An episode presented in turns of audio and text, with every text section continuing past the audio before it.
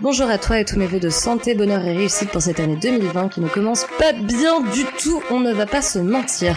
Entre l'Australie qui brûle, l'Indonésie qui se noie et le reste du monde au bord de la troisième guerre mondiale, on ferait mieux en fait de se souhaiter du courage pour protéger la paix et sauver le monde.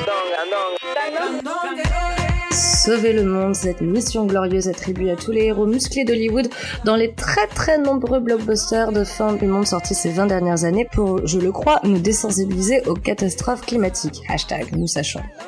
C'est en fait en réalité notre mission, sans déconner. Il va falloir s'organiser pour apaiser les tensions et refroidir la Terre vite, parce que franchement dans l'état actuel des choses, j'hyperventile dès que je commence à nous imaginer en 2030.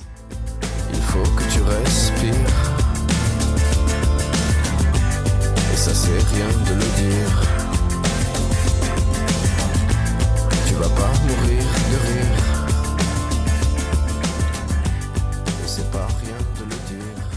Tu viens d'arriver ici par hasard, bienvenue déjà. Je m'appelle, je m'appelle Hermine Prunier, je suis l'hôte de ce podcast 100% indépendant que je réalise et produis seul. Dans la vie, je suis professeur de yoga, une discipline qui, j'en suis convaincue, a un très grand rôle à jouer justement pour ramener le namasté en France le yoga et la weed, entre parenthèses. J'en suis sûre, et c'est depuis bien longtemps, et je suis bien content de le poser là ici aujourd'hui, car le jour où ce sera le cas, je pourrais dire que je l'avais prédit dans la deuxième partie du 26e épisode du podcast. Épisode consacré à une réflexion autour du rôle des yogis et particulièrement des professeurs dans le contexte de crise sociétale que l'on connaît aujourd'hui. Je ne vais pas parler de la weed aujourd'hui et de l'impact profondément positif que sa libération pourrait avoir sur l'économie du pays, pour l'écologie aussi évidemment pour l'ambiance générale, mais je le pose ici aussi parce que à l'époque quand je disais que viendrait un jour où les Français en auraient marre d'être pris pour des cons par le système et finiraient par se rebeller, tout le monde m'expliquait par A plus B que j'avais tort, que ça n'arriverait pas, etc. Alors, qui disait juste? Ne vous laissez plus faire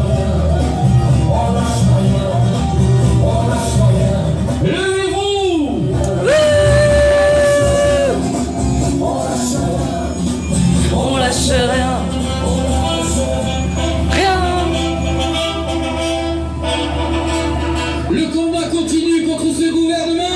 Alors je suis sûrement une grande utopiste, mais je crois sincèrement, comme je le dis bien souvent, que notre belle, grande et puissante communauté namasté ultra connectée n'est pas dans ce game uniquement pour vendre des retraites et des leggings. Sinon, Mark Zuckerberg nous aurait laissé notre reach à 100%, mais là, on devenait un peu trop influente, alors il nous l'a bouclé à 7%. Petite précision pour toi si cette info c'est du chinois, si 100% de mes followers voient mon dernier post, ça fait environ 4500 personnes qui le verront apparaître dans leur feed. Or, 7% de 4400, ça fait environ 300 personnes. ah bah ça fait déjà du bon bayon là. Parenthèse refermée. Appelle-moi pucelle d'Orléans, mais depuis bien longtemps donc, je sais que les guerriers 1, 2, 3 vont devoir former leur bataillon namasté pour défendre le peace and love dans nos contrées. J'ai des visions de grands rassemblements où on ferait du yoga, du kirtan, de l'accro en fumant des bédos, ou pas d'ailleurs, chacun fait comme il veut, personne n'est obligé de fly, des sitting en live sur Instagram, enfin bref, je vois ce mouvement hippie as fuck fucking enfin se réunir et s'unir pour faire de 2020 un truc encore plus fort que ce que le monde a pu voir dans les années 60-70.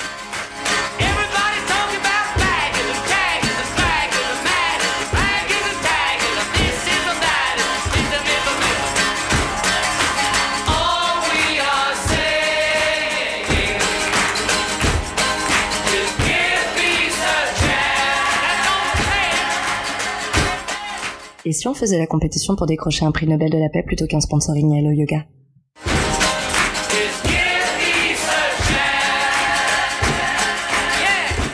Pour moi, ça coulait de source. Je pensais d'ailleurs qu'on aurait su se rassembler dès les premières manifs gilets jaunes où des dizaines d'hommes et de femmes ont été mutilés, arrêtés abusivement ou juste gazés, entre guillemets, dans les rues où se trouvent les studios où on enseigne. Trois petits points, mais non Point d'exclamation Au contraire, dans les stories en substance, ça disait « Dites les gueux, vous voulez pas cesser de nous faire chier le week-end? Home chanty chanty chanty ?» Pour franchement, pour moi, c'était une seconde vague de violence qui s'ajoutait à celle des forces de l'ordre, et un an plus tard, on arrive au Christagate que j'évoque dans la première partie de l'épisode.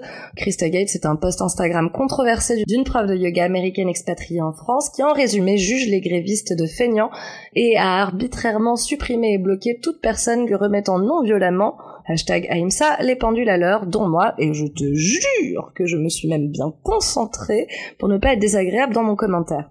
Bah tiens, je vais te le lire, ça fera une excellente suite à la première partie de l'épisode dans lequel j'ai lu le post de Christa. This post makes me super sad and the Ce post me rend super triste et les commentaires me rendent malade. La communauté de yoga pousse en bas. Où est la bienveillance et la compassion pour tous les êtres vivants Hashtag Om Mani Padme. Pompiers, professeurs, docteurs, etc. ne se plaignent pas de travailler. Ils demandent du respect, une vie décente et de simples droits humains basiques. Et ils sont pour cela violemment réprimés. Amnesty France a déjà donné de nombreuses alertes, ainsi que les syndicats policiers et même l'ONU. Un poste comme le tien est juste une nouvelle attaque sur les misérables. Aussi, au cas où tu ne le savais pas, ce ne sont pas que les feignants d'assister de beaufs de Français qui protestent. Il y a aussi des résistants à Hong Kong, au Chili, en Espagne, au Liban. Ouvre ton troisième œil et ton Anahata Chakra. PS, Guru Jagat parle souvent de yoga et activisme dans son super podcast. Avec un cœur, en plus, j'ai rajouté un cœur. Je rappelle que ce commentaire a été supprimé et que mon compte a été bloqué. Le Crystagate aura eu pour intérêt de commencer à délier les langues sur le sujet et les réflexions que je recevais par MP étaient bien trop intéressantes pour que je les garde pour moi. J'ai ainsi proposé au Yogini de m'envoyer des voice notes afin que je puisse les partager ici avec toi et elles étaient tellement inspirées que j'ai décidé pour la première fois de diviser l'épisode en deux parties. Suite à la dizaine de messages que j'ai reçus après publication de la première partie, je sais que tu attends avec impatience cette deuxième partie, que voici tout de suite le témoignage de Zineb. Le yoga, en gros, et l'engagement euh, social.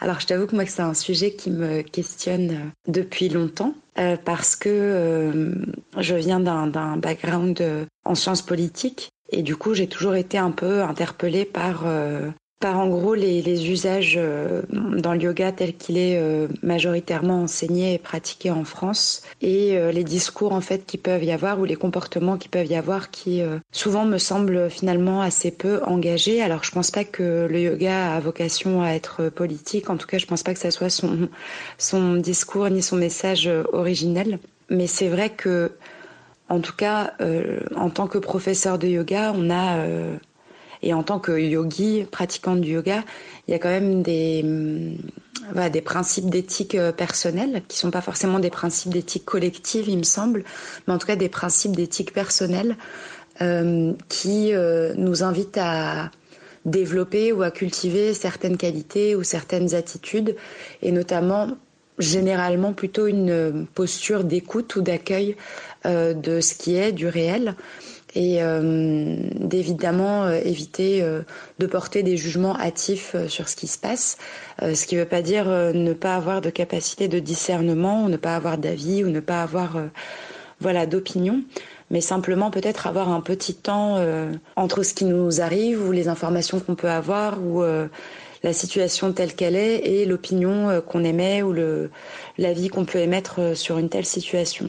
Et c'est vrai que euh, forcément, enfin avec les périodes de grève en ce moment, on voit passer euh, tout plein de choses euh, sur Internet et pour moi c'est assez symptomatique en fait de la façon dont le yoga se conçoit aujourd'hui, ou en tout cas se, se, se développe et s'enseigne aujourd'hui. C'est-à-dire qu'on est capable à la fois d'avoir des t-shirts avec écrit Om Shanti, donc qui veut dire paix sur soi, qu'on peut avoir, euh, on peut chanter à la fin des cours Loka Samasta, Sokino Bhavantu, donc que tous les êtres euh, vivants libres, vivent pardon libres et heureux, et que je puisse contribuer au bonheur et à la liberté euh, de tous. Donc qui pour moi sont pas des messages anodins en termes de conduite personnelle et de ce que ça nous invite à, à pratiquer, en tout cas personnellement sur le tapis et en dehors du tapis. Et donc d'avoir, d'être capable voilà de, de, de chanter ou en tout cas de de s'approprier ce genre de message-là et à côté de ça de montrer euh, une compassion très limitée ou en tout cas une compréhension ou un accueil très limité de euh, la souffrance que peuvent exprimer euh, certaines personnes qui sont peut-être moins privilégiées que d'autres. donc voilà, donc ça m'a toujours un peu interrogé ce, ce double discours ou aussi une grande pratique de la philanthropie. Donc on va avoir tendance à à euh, faire des opérations pour des associations, etc., etc. Donc ça, ça va être très présent, euh, je trouve, dans les milieux yogi, ou en tout cas assez présent, et ce qui est assez cool. Et en même temps, pour moi, ça contribue aussi à dépolitiser complètement, euh, voilà, les enjeux, bah voilà, des, des, personnes qui vivent à la rue ou des personnes qui sont en situation de vulnérabilité ou du sort des migrants. Euh, alors oui, on les aide, on leur rapporte une aide, mais on met absolument pas en question, enfin on remet absolument pas en question ce qui fait que euh, ces personnes-là sont dans cette situation-là.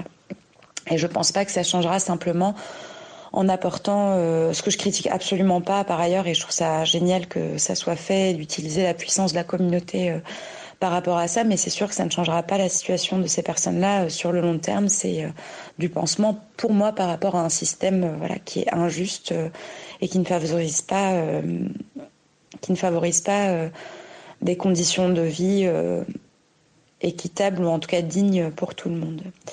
Euh, voilà, c'est un peu, c'est un peu mon opinion et mon avis là-dessus. Pour ce qui est de transmettre, euh, de transmettre ça pendant mes cours, j'estime que c'est pas euh, ma place. Enfin voilà, quand je suis prof de yoga, je suis prof de yoga. Donc je ne m'exprime pas sur mes opinions politiques personnelles et je pense pas que ça soit vraiment opportun. En revanche, ce qui est sûr, c'est que j'essaye de faire le lien entre voilà ce que les textes du yoga nous apprennent et comment, à mon sens et à mon interprétation, on peut euh, essayer de mettre en œuvre ces principes éthiques euh, dans notre monde actuel, occidental, en France aujourd'hui, en 2019. Donc c'est pas forcément... Euh, voilà, je sais pas si c'est si c'est dans la lignée d'une tradition quelconque ou pas, mais voilà, c'est aussi une pratique qui a voyagé et qui s'inscrit aujourd'hui dans un contexte social, idéologique et, politique différent. Et donc, du coup, oui, dans mes cours, en tout cas, j'essaye de faire le lien entre, euh, entre cette éthique que nous invite à pratiquer le yoga et les valeurs qui, à mon sens, euh, sont transmises euh, à travers cette pratique-là pour essayer de les infuser dans, dans mes cours et espérer que peut-être ça sème des petites graines dans la tête de chacun. Enfin, pour moi, c'est évident qu'il s'agit d'une pratique de transformation personnelle, donc qui est souvent vécue à l'échelle individuelle, mais ça ne veut pas dire que c'est une pratique individualiste euh, qui est entièrement tournée vers soi et qui nous évite euh, ou nous empêche de nous intéresser euh, aux problèmes qui nous entourent. Et sauf à moins d'être dans une pratique de renoncement total, d'être un sannyasine ou un sadhu, mais je pense pas que ça soit exactement, en tout cas, le, le, le, choix de la plupart des personnes qui pratiquent aujourd'hui le yoga en France J'aimerais vraiment beaucoup recevoir euh, tes réactions comme ça à chaud euh, euh, pendant que tu écoutes le podcast. N'hésite pas à réagir en commentaire. Sur Spotify, c'est pas possible de commenter, mais tu peux aller sur SoundCloud ou sur iTunes Podcast, retrouver le Time to Bloom podcast et réagir à cet épisode, faire partager tes réflexions avec les filles et avec moi-même pour continuer d'avancer dans cette conversation. Je te passe tout de suite l'extrait qu'elle m'a envoyé dans une seconde voice note d'un article du Monde qu'elle était en train de lire.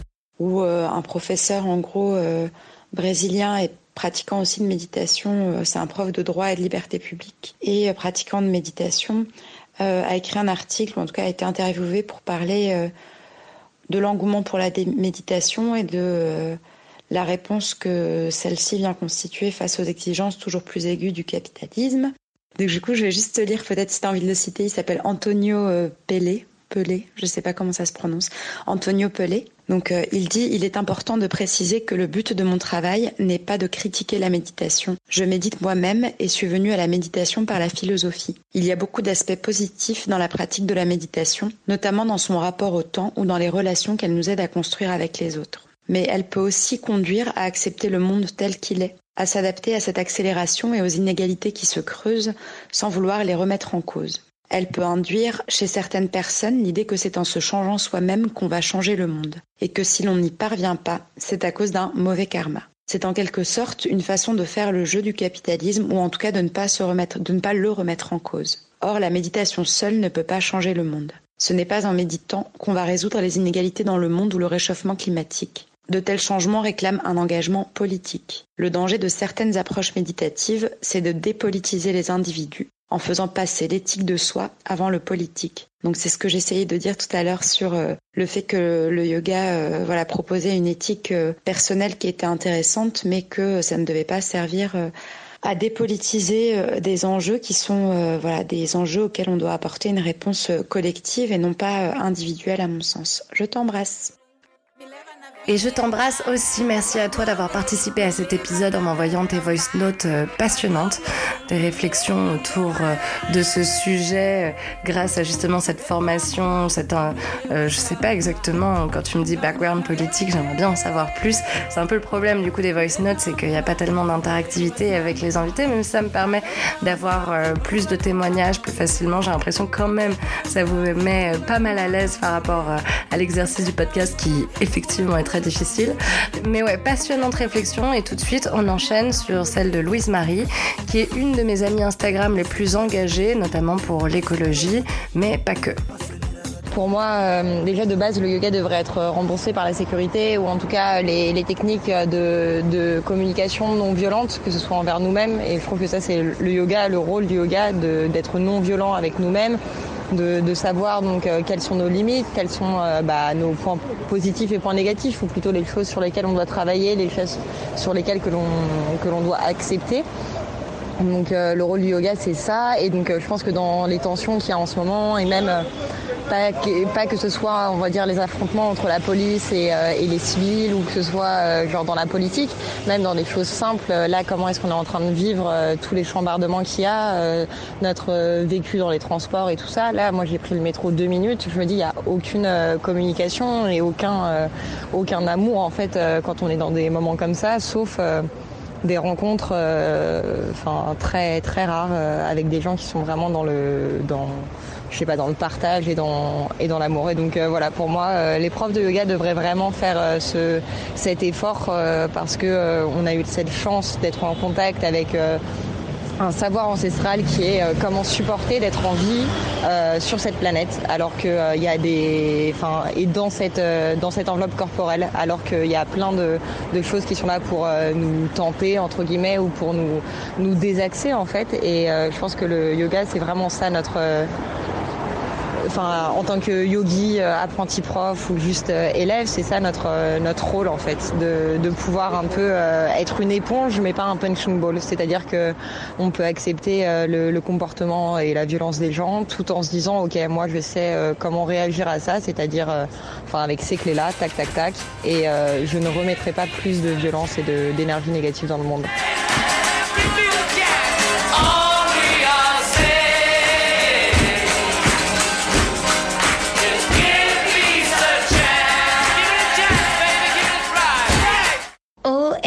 Alors déjà que j'ai une voix d'enfant quand je parle avec le téléphone, c'est encore pire. Ah mais moi je l'adore ta voix de petite fille justement, je trouve euh, que ça donne un cachet absolument fou justement à cette voix si puissante qui est la tienne, qui te permet de diffuser des messages, de chanter, de, de transmettre de l'enseignement, de, des émotions, etc. Enfin, c'est tellement fort. Voilà. Je suis Amy et j'enseigne à Paris. Alors déjà, merci pour ce que tu fais pour la communauté Yogi de Paris, parce que tu nous permets d'échanger, de créer des liens et donc de redonner sens à, à ce qu'est le yoga. Cette euh, idée d'union, moi, ça me plaît bien. Il y a une jolie communauté et ça fait plaisir. Euh, je, je, trouve simplement que parfois on s'éloigne un petit peu de ce qu'est le yoga, puisque pour moi le yoga c'est pas forcément se mettre sur les mains ou faire un grand écart. Le yoga, c'est avant tout, moi, ce qui, ce qui me touche, c'est cette philosophie de vie. Euh, Peut-être que quand on s'éveille un petit peu, on a envie de la toucher encore plus. C'est ce qui est la magie des asanas aussi, c'est que ça nous permet d'aller euh, plus loin dans cet art de vivre. On commence peut-être juste par des postures sur un tapis, et puis ensuite on va au-delà. Et, euh, et puis c'est grâce à nos professeurs qu'on avance et qu'on touche justement à cet éveil-là. Et donc en tant que professeur, c'est aussi à nous de faire attention euh, à ce que l'on dit. Alors bien sûr qu'on a tous des enseignements différents et, euh, et puis que on l'interprète aussi chacun à notre façon. Et c'est ce qui est beau dans le yoga, c'est que du coup on peut pousser euh, la porte de 10 000 studios avec 10 000 profs différents. On, on y trouvera toujours quelque chose, quelque chose de différent puisqu'on a tous des vies différentes, on est on est tous touchés euh, par quelque chose euh, qui nous est propre. Et quand on est face à nos élèves, quand on échange, bien sûr que même si on est plus jeune que nos élèves ou même si on a moins d'expérience, moins de vécu, tout dépend à qui on s'adresse, elles nous écouteront toujours avec une oreille un peu plus attentive, je pense, que si on échangeait simplement avec euh, des amis ou des connaissances. Donc nos mots ont un impact et, euh, et c'est à nous de véhiculer des, les valeurs du yoga. On doit rester dans la bienveillance et dans le non-jugement. C'est alors c'est très grossier hein, de parler euh, de la philosophie du yoga comme ça. C'est pas juste ça. C'est pas ne, juste ne pas voler, ne pas mentir, se laver et, et puis être bienveillant. Ça va au-delà de ça, mais c'est quand même la base. C'est la base de tout. Et je pense que attention aux mots que l'on emploie et quel message on véhicule. Merci pour tes voice notes, Amy, et je suis tout à fait d'accord avec toi. Nos élèves sont particulièrement attentifs à ce qu'on leur dit. On est bien plus que des profs de yoga, on est presque des psychologues par moment, et en tout cas, dans tous les cas, nous sommes toujours porte-parole du namasté. Last but definitely not least, le témoignage de Elise qui nous parle plus généralement de conséquences en fait de cette crise sur les profs de yoga et sur leurs élèves et nous rappelle deux trois éléments euh, pour euh, essayer de, bah, de garder le cap, se rappeler déjà qu'on n'est pas toute seule à vivre cette situation et en subir les conséquences sur nos énergies. Mais je te propose d'écouter tout de suite son témoignage. Être prof de yoga en situation de crise, euh, au quotidien, c'est plutôt compliqué, c'est doublement compliqué, puisque déjà être prof de yoga à plein temps, notamment à Paris, c'est beaucoup d'aller-retour dans des structures studios, salles de sport, cours privés, etc., cours en entreprise. Toute la journée, on traverse euh, assez souvent la capitale, deux, trois fois par jour peut-être même pour certains jours. Et souvent, quand on commence notamment cette activité, on travaille tous les jours de la semaine, du lundi au dimanche. Et quand c'est la crise, euh, disons, qui euh, éclate un peu plus, puisque c'est une crise plutôt latente qu'on ressent aussi tous les jours, bien sûr, mais là, euh, avec les grèves, les métros qui sont supprimés, les peu de bus qui restent encore à Paris et euh, la guerre des Vélib, je dirais. Alors là, on ressent en fait euh, à la fois cette urgence de, bah, de ralentir, cette urgence de ok revenir un peu à soi, mais euh, très, souvent, là en tant que prof de yoga, on, on est sur le qui-vive encore plus pendant ces moments-là. On doit des fois commencer très tôt le matin, on est au service des personnes, c'est un, métier de service, donc le matin très tôt, le midi, le soir très tard, ce qui nous fait des journées à rallonge. Avec cette situation actuelle, il faut se rajouter à peu près euh, deux heures aller, deux heures retour, euh, donc quatre heures de plus dans la journée. et, et c'est pas simple parce que même si pour tous les métiers c'est pas simple, celui-ci particulièrement, on doit être pleinement présent, présente à l'enseignement, à ce qu'on donne aux élèves, et apporter une énergie qu'on soigne, une énergie bienfaisante, une énergie euh, qui calme, une énergie positive. Et c'est plutôt compliqué dans cet environnement actuel où on sent les tensions, on sent encore plus, on sent l'animosité des gens pour les quelques métros qui sont encore en circulation euh, les 2-3 heures par jour, si une personne tombe, euh, je, je, je, je vois la, la, réaction des gens qui poussent, etc., pour, pour rentrer dans un métro, parce qu'il y en a peu. On est tous sous tension et, euh, et là, je me rends compte, je me dis, mais si une personne tombe, mais les gens marcheraient sur cette personne sans sourciller. Et euh, je suis pas très optimiste par rapport à ce qui peut arriver. Mais voilà, essayons de d'attirer le positif en, en revenant sur des pensées positives et constructives. Ça c'est sûr. Mais voilà, en gros, euh, la tension monte dans les rues. Les personnes ont besoin de pratiquer et donc euh, beaucoup, ben, bien sûr, sont encore là sur les tapis, ce qui est super. Mais ces personnes-là, les élèves viennent avec euh, des tensions supplémentaires. Nous, on arrive en cours après euh, deux heures de bus, une demi-heure de marche euh, avec la course à pied, un peu de vélib si on a eu de la chance d'en trouver un. Et c'est parti, quoi. Il faut garder la face alors qu'on se sent épuisé, déprimé, composé avec notre vie et les péripéties de la vie, les choses qui, qui peuvent être assez aussi destructrices des fois qu'on peut vivre, et eh bien prendre toutes ces choses-là avec philosophie. C'est ce que nous apprend le yoga. C'est ça, c'est génial. Mais bien sûr, après, pouvoir euh, arriver en cours, franchir la salle de cours et être euh, frais et faire face là à des élèves qui eux ont aussi toute la semaine ou les jours qui ont précédé la pratique, euh, ce moment-là sur le tapis, ils ont absorbé toutes ces énergies. Et c'est aussi des énergies où on a un peu peur de l'avenir. On ne sait pas ce qui va se passer. on voit aussi comment les, personnes, les humains se comportent en situation de crise. Comme je disais tout à l'heure dans le métro, où en fait c'est la guerre. C'est la guerre euh, un peu de partout. Et, donc voilà, on a aussi besoin pendant ce moment-là de faire son yoga et de se décharger. Et donc les élèves, en tout cas pour, euh, pour certains, mais là, la majorité dans ce contexte-là, eh bien, ils ont tout ça en eux. Ils ont absorbé tout ça et ils ont besoin de le décharger. Nous aussi, en tant que prof de yoga, à nous de faire attention à pas prendre tout ça. Mais quand on arrive et que nous aussi, on est dans ces énergies, on le ressent, on peut le voir. Donc euh, c'est tout ça. Et puis euh, c'est parti, on part d'un cours, euh, la journée continue, on prend le vélib, on n'a finalement pas une minute à soi. Et dans ces moments de crise, ben souvent le midi, on n'a pas du tout le temps de manger, puisqu'on fait de studio en studio pour terminer, aller à 20h, peut-être des fois plus tard, et gérer toutes les péripéties de sa vie autour. Voilà. C'est la fin de cet épisode. Merci de l'avoir écouté jusqu'au bout. J'espère qu'il t'a plu et n'hésite pas à le partager si c'est le cas, le noter et à les commenter et surtout t'abonner à la chaîne pour ne surtout pas rater les prochains épisodes. Merci encore à toi pour ta fidélité au podcast et tes encouragements toujours très motivants. C'est toi qui donnes la force sérieux. À très bientôt pour un nouvel épisode. Hashtag time to bloom.